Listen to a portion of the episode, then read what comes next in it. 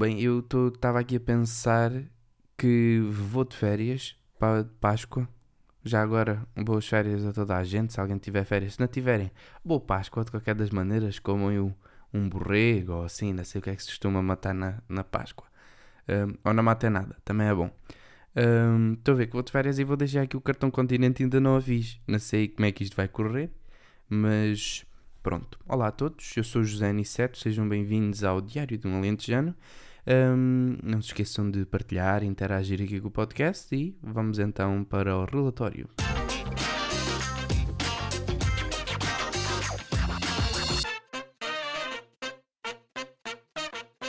Bem, esta semana foi engraçadinha, até já aqui bati na mesa, dei-lhe aqui um muro, um muro não, um pontapé. Esta semana foi calma, nem sei como é que é de caracterizar, né? Porque o bom de ter assim uma vida muito dinâmica é que acontece sempre coisas novas à gente e a gente nunca sabe como é que devemos descaracterizar, sabem? Estão a perceber? E então, uh, segunda-feira uh, tive aulas normalmente, foi, foi engraçado, né? Tive aulas e e assim, não que as aulas sejam muito engraçadas, mas pronto. Enfim, continuando. Uh, na segunda-feira foi o dia limite da submissão de candidaturas para os estágios de verão aqui da Universidade de Coimbra. E eu, estou no primeiro ano, mas queria na mesma ir para um estágio para ver como é que era a cena e assim.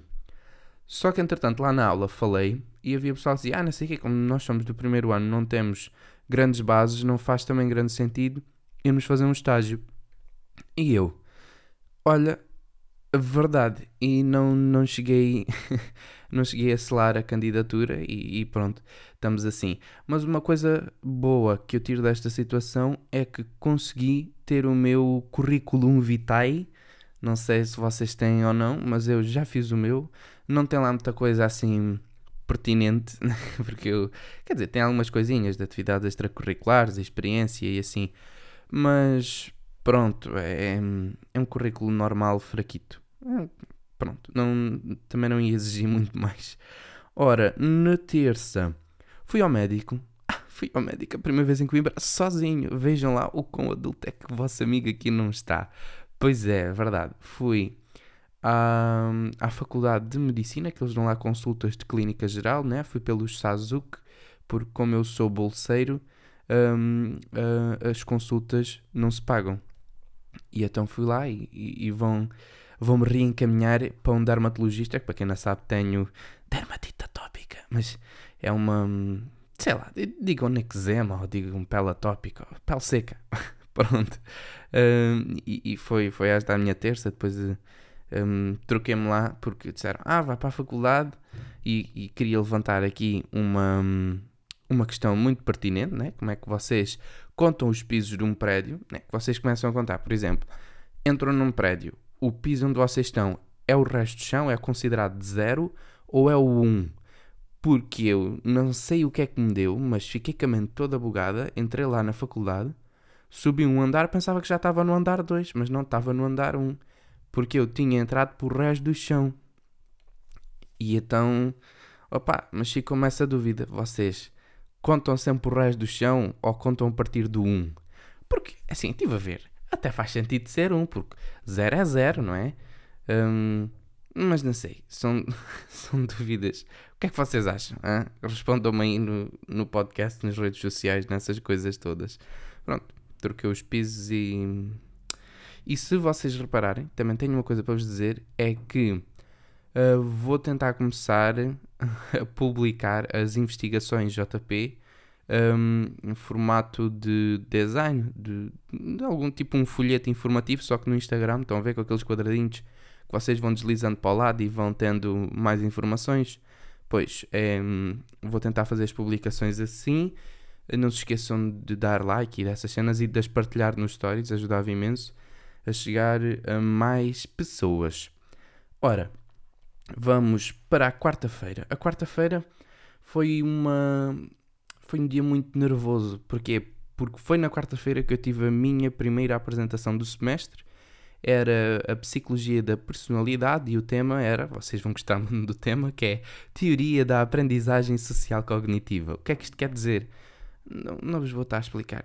Está bem? Depois, se vocês quiserem, eu posso posso me alongar, mas duvido muito.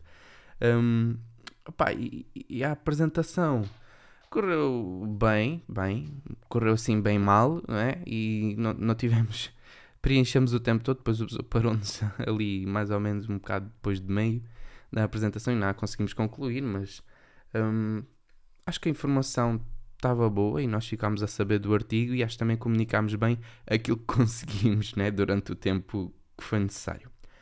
Ora, no mesmo dia, estamos a falar de quarta-feira, foi. Um, tive um jantar aqui com os colegas de casa, não sei se elas estão a ouvir isto, podem se calhar estar a ouvir. Um, ontem a Márcia fez uh, alho francês à brás, que era uma coisa que eu por acaso nunca tinha provado, né? já tinha provado coisas à brás, tipo atum, salsichas, frango, um, essas coisas, e até gostei de alho francês à brás. Foi, foi bom. Então tivemos depois a conviver, né? depois fomos beber ali um, um café à praça e, e tivemos a jogar à sueca, já há tanto tempo que eu não jogava à sueca. E devo-vos dizer aqui um grande obrigado a três meninas as colegas de casa já, vos, já digo o vosso nome, mas antes, aqui há três meninas que são elas a senhora minha irmã Mariana, a senhora minha amiga Marta Cansado e a Lúcia Espanhol, minha prima. Um, um grande obrigado por me treinarem a jogar na sueca. Um, pronto, foi. Deu jeito, deu jeito ontem à noite, ontem, porque eu estou a gravar isto na quinta. E agora, as minhas colegas de casa, muito obrigado pela companhia da noite. Foi a Márcia, a Inês e a Rufino. Um grande obrigado para vocês. Espero que tenhamos mais jantares destes. E hum, vamos então para quinta-feira. Quinta-feira é o dia em que eu estou a gravar o podcast. Um, comi assim o resto de uma tortilha e agora estou aqui a gravar este, este episódio. Entretanto, tenho de fazer as malas porque hum, vou de férias. Vou de férias de Páscoa, portanto, a próxima semana não vai sair episódio, não é? Um, acho que também mereço. Não, estou a brincar. Não, não, é que mereça muito, porque ainda tenho trabalhado muito nisto, mas pronto. Um, vou, vou ali de férias, que é para também ter um tempinho de pôr as publicações das investigações em dia. Um, e agora que já acabou o relatório, vamos para, para a investigação JP.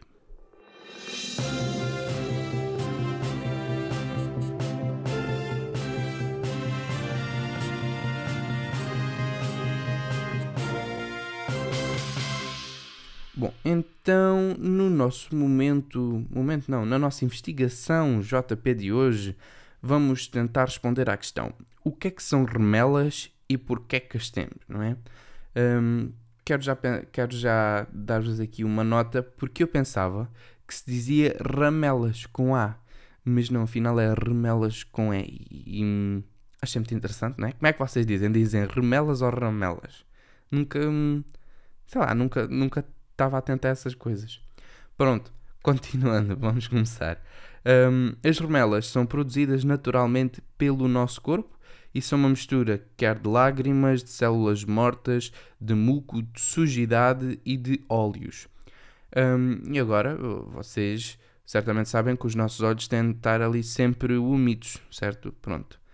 Um, basicamente, existe uma camada que protege o olho da secura que se chama camada hum, que se chama, aliás, chama-se película lacrimal e é formada por um muco aquoso e uma camada oleosa, né? que é para, para ajudar o olho a movimentar-se e a piscar e nessas coisas. Então, o que é que acontece aqui para formar as remelas? Nós de dia uh, vamos levando com impurezas não é? do, do vento e de outras coisas uh, e, e, os nossos olhos vão sendo limpos à medida que nós piscamos, né? e às vezes também por chorar e essas coisas.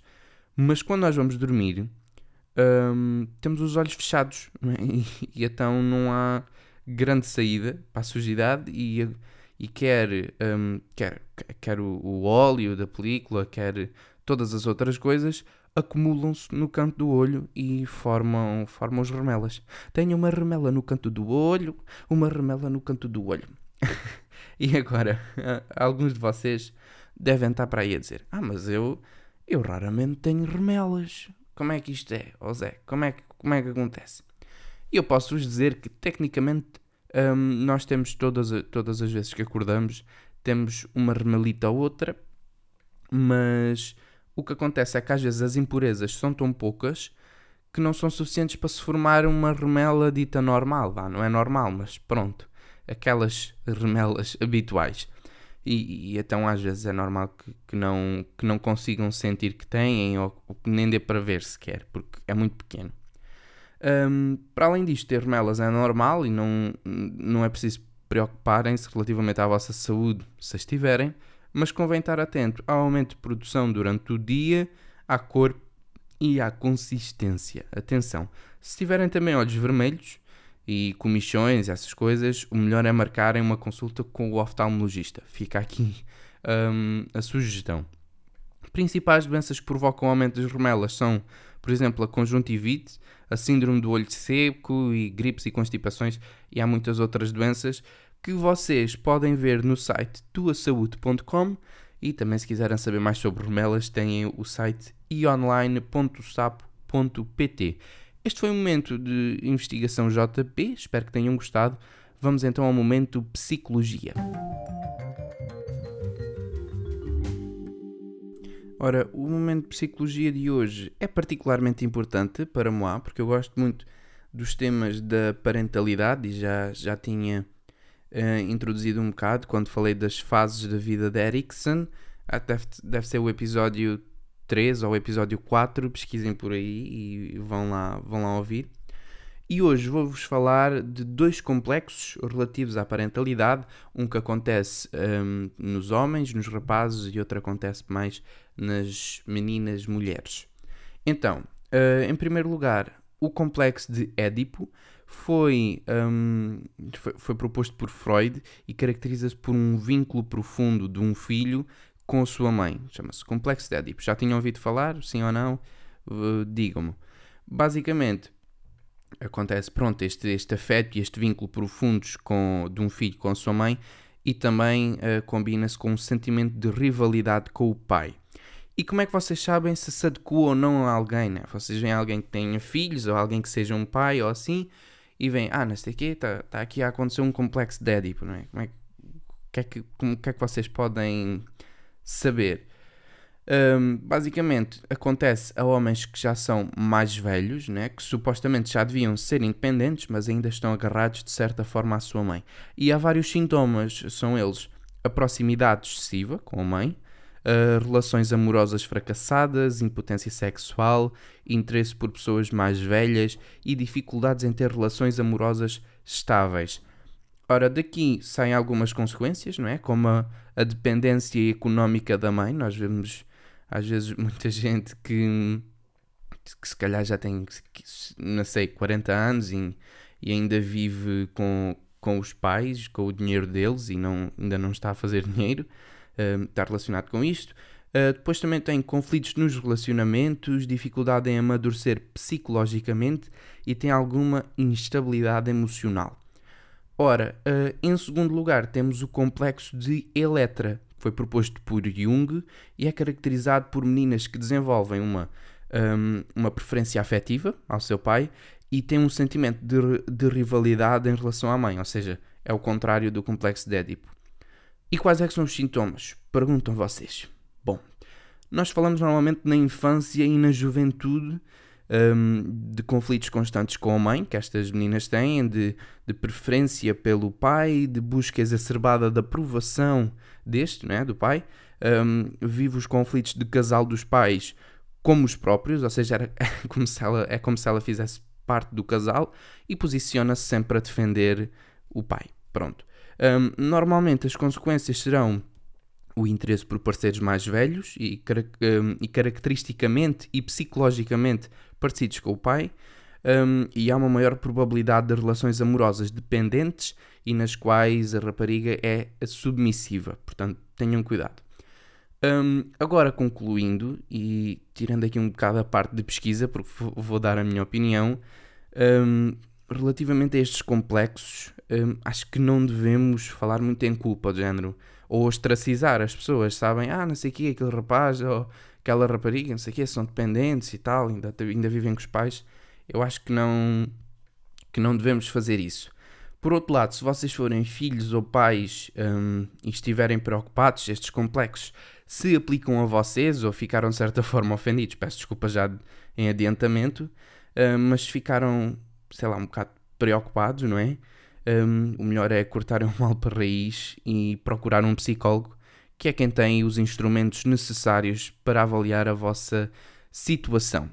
Uh, de resto, espero que esteja tudo bem, espero que tenham gostado do momento de psicologia e vamos então agora à pessoa da semana.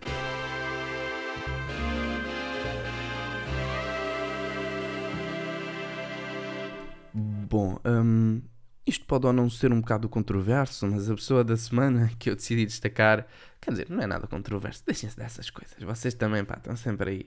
Bom, a pessoa da semana é o George R. R. Martin, acho que é assim que se diz, que é o escritor da série de livros A Song of Ice and Fire, basicamente traduzido por português, acho que é As Crónicas do Gelo e do Fogo, e basicamente foram, foi a série de livros que serviu de base para a série Game of Thrones, que está atualmente na HBO Max, e eu decidi, decidi destacar este escritor norte-americano que nasceu em 1948. Decidi destacá-lo porque tecnicamente comecei a ver a série Game of Thrones e planei talvez ler os livros, porque fiquei curioso, fiquei curioso. Sendo-vos sincero sobre a série, vocês agora, quem viu, deve estar a pensar, ah, coitadinho, não sei o quê. Não se preocupem que são os spoilers todos daquilo. Um, mas pá, mesmo assim vou ver só por, por paixão e, para queimar tempo, não sei. Um, esta foi a pessoa da semana. Vamos então agora à sugestão da semana.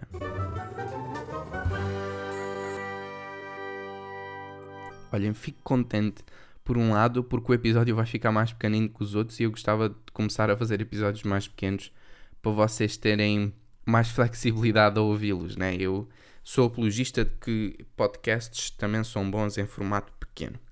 Bom, então, a sugestão da semana é a série Big Mouth, que é uma série de animação cómica que fala sobre a puberdade representada pelo monstro das hormonas. Cuidado! Bom, esta série tem 5 temporadas e hum, confesso que podemos aprender muita coisa um, e ainda sair bem-humorados né, da, da, experiência. Está na Netflix e podem lá ver, escrevam Big Mouth e, e, e vão. Acho que vão gostar da série. E basicamente foi o episódio desta semana. Uh, espero que tenham gostado.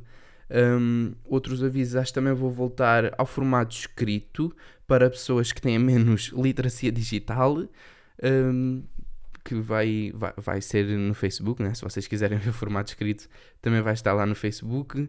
Um, e vou tentar começar com as publicações das investigações JP. Uh, por mim é tudo. Espero que tenham gostado, né? mais uma vez. Não se esqueçam de interagir com o podcast, de responder às sondagens que eu vou pondo nos Spotify da, da nossa vida.